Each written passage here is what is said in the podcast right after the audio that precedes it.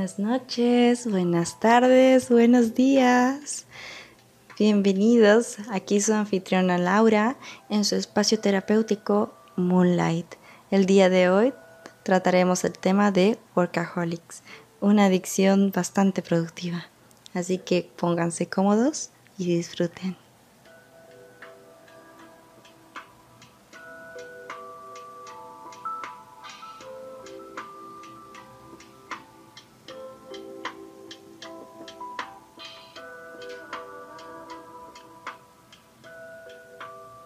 Hola, hola. Encantada nuevamente de poderlos acompañar un jueves más en nuestro queridísimo podcast. Hoy trayéndoles un temita mm, que sé que va a afectar a muchas personas. Entonces comencemos sin más preámbulo. Antes que nada y como siempre voy a aclarar algunos términos que vamos a manejar en esta charla. El término workaholic se, eh, refiere a alguien que está eh, obsesionado con su trabajo y que tiene una adicción ante ello. Es la persona que, está, que es adicta al trabajo, en pocas palabras, ¿no?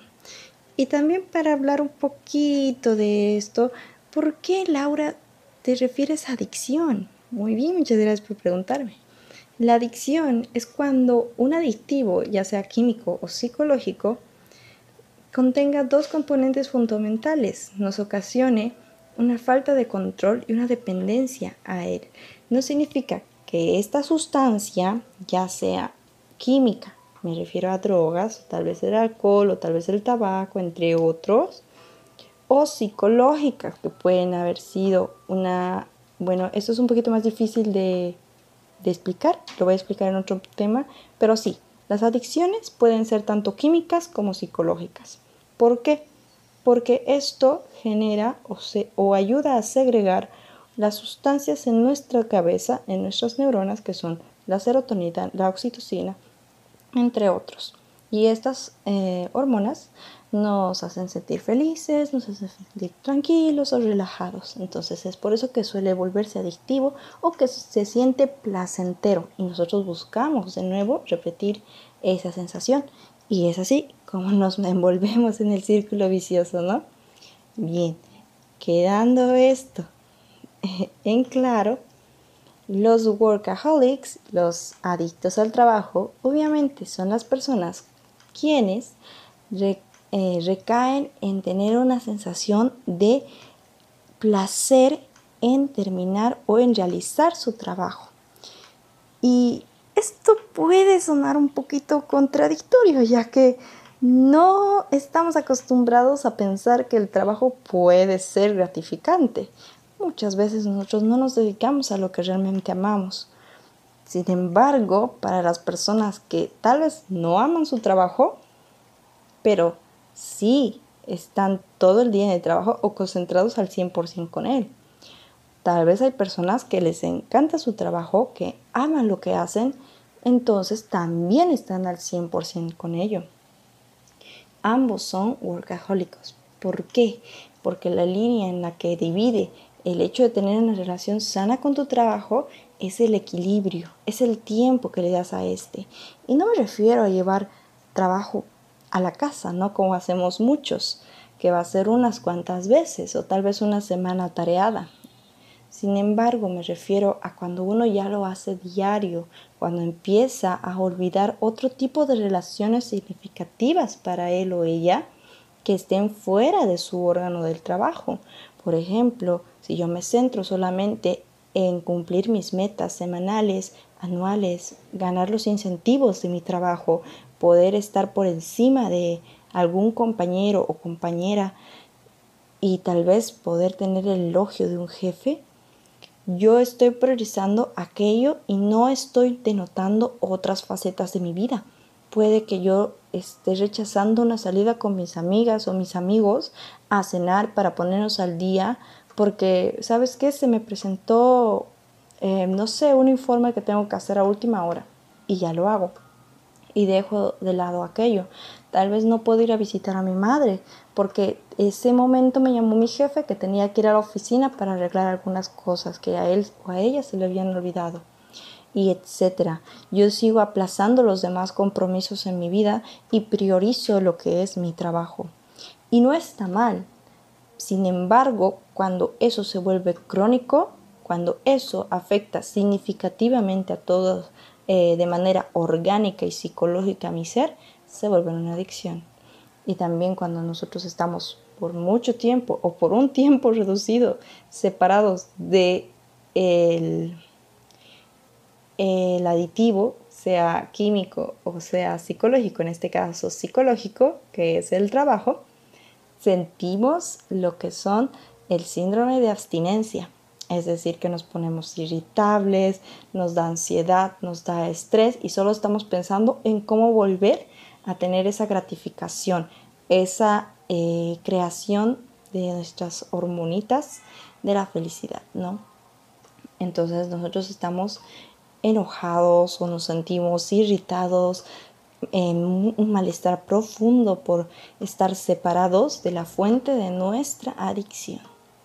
Y esto lo hemos visto mucho, ¿no? En películas, en series. Eh, últimamente se ve en Euforia lo que es la adicción a las drogas, ¿no? Con el personaje de Rue, que eso también lo, voy a hablar en otro podcast.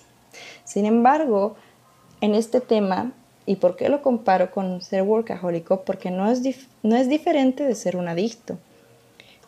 Y sí, como me escucharon. Y por ello no, no quiero satanizar a las personas que trabajan 24/7. Sin embargo, sí es importante que se recalque que es una adicción como tal, cuando ya afecta tu bienestar íntegro, porque no todas las personas son capaces de tolerar unas 12 horas continuas de trabajo. Pero créanme que lo existe, existe personas que lo hacen. Yo no he tenido nunca 12 horas de trabajo, pero sí hay trabajos demandantes que te exigen, que te exigen ello. Ha habido estudios con las enfermeras de muchas instituciones que han denotado que ellas sufrían de burnout. Y el burnout lamentablemente es una consecuencia de esto, del trabajo en exceso. Es cuando uno se el burnout se refiere a cuando uno trabaja tanto que simplemente ya se queda en estado robot, como que solo va, hace y se va. Va, hace y se va. Llega un punto en que explota y lo tira toda la borda y, y es ahí donde es que explota, ¿no? Burnout. De eso es otro tema que también puede recaer en las personas que son workahólicas. Pero ¿por qué, ¿por qué el tema? ¿Por qué somos así? ¿Por qué yo, ¿por qué yo tengo esta necesidad de trabajar y trabajar y trabajar? Bueno, pueden ser por muchas razones, tanto psicológicas como económicas, porque también el tema económico es importante en este caso, ya que hay personas que necesitan dar ese sobreesfuerzo de su parte para tener un monto que les permita vivir, que les permita mantener a una familia, ¿no?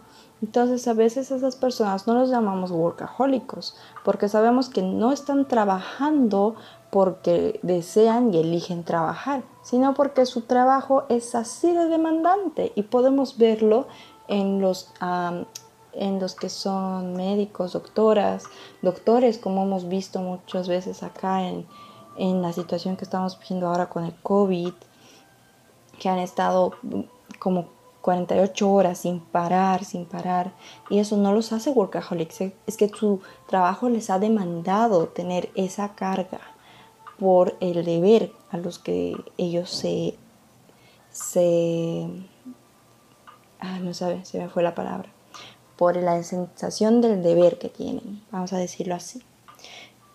Entonces, también hay otros trabajos, como les estaba mencionando, cuando uno es enfermera, uno es doctor, incluso trabajos que tal vez no, no son referentes a la salud, ¿no? Cuando uno es CEO de una eh, empresa, también tiene que trabajar largas horas, largas jornadas, porque en parte él también es el jefe, es el productor, es el em, gerente general, ocupa un montón de puestos y etcétera. Pero el punto no es aquí el hecho de que yo tengo que trabajar porque necesito que mi negocio vaya a flote y por eso debo esforzarme. Eso es una connotación diferente. Y también está a los que acuñen este tema de yo no puedo dejar de parar, no puedo, perdón, no puedo dejar de trabajar tengo que trabajar y cuando no trabajo me siento irritado, me siento estresado, me siento ansioso. Cuando no tengo nada que hacer en casa, no sé, siento que debería hacer algo y me ha pasado. Nos ha pasado, creo, al menos una vez. No que hayamos sido workaholic, pero sí tal vez que hemos sentido la necesidad de seguir, seguir, porque hay tantas cosas en, en internet que nos dicen, tú tienes que enfocarte, tú tienes que trabajar, tú tienes que cultivarte y las, el, el tiempo que pierdes es el dinero que pierdes y ese tipo de cosas, cuando no están más alejados, no podrían estar más alejados de la realidad. No, uno no puede vivir solamente trabajando. Sin embargo, las personas que se atan a esto es y puede ser porque tienen una gratificación emocional, tienen una un empuje emocional hacia esto. Son personas que tienen alto nivel de autoexigencia, es decir, que ellos quieren ser excelentes, creen que deben ser excelentes, tal vez por patrones de en su infancia en la que los padres eran bastante estrictos o ellos eran muy autoexigentes con ellos mismos.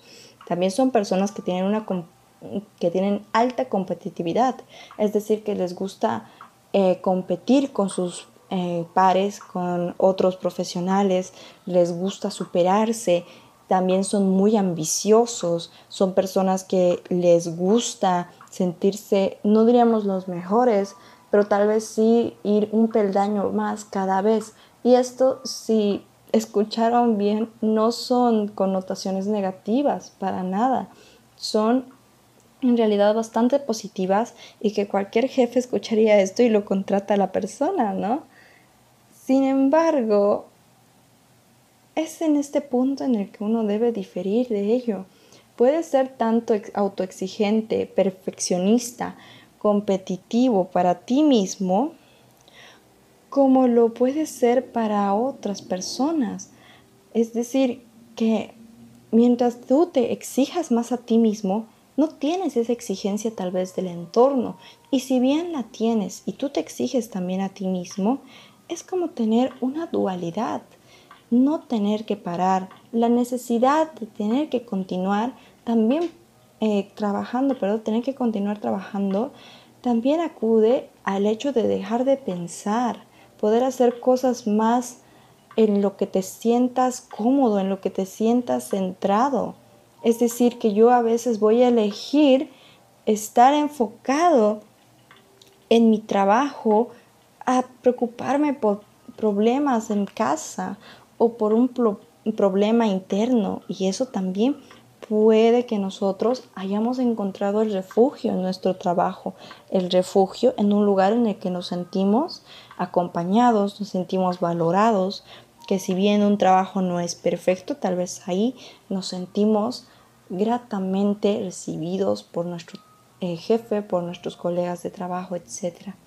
Sin embargo, no olvidar, y esto lo digo para todos, no olvidar que esto no deja de ser una adicción y de que tarde o temprano va a terminar, como todas las adicciones, apartándote y encapsulándote de tus seres queridos. Al final, si es que tú decides que tu vida solo se centra en tu trabajo e ignoras las otras oportunidades que tienes como persona de crecer, de también crecer tus ambiciones en el modo personal, también puedes hacer muchas más cosas si es que no solo te centraras en ello. Se comprende que seas así. Sin embargo, te invito a que si tú estás sufriendo de esto, te preguntes si realmente es porque quieres acallar todos esos pensamientos y todos esos problemas que existen en tu vida diaria. O si es porque ves una gratificación allá, porque te sientes tan bien allá, entonces se entiende que te guste, se entiende que disfrutes, Sin embargo, no olvides que también hay otras etapas y facetas en tu vida que pueden ser igual de gratificantes.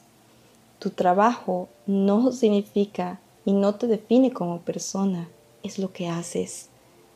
Tú te defines como persona cada día tomando las decisiones que tomas, estando con las personas que amas y creciendo en las formas que tú quieras crecer, sea personal, emocional, laboral.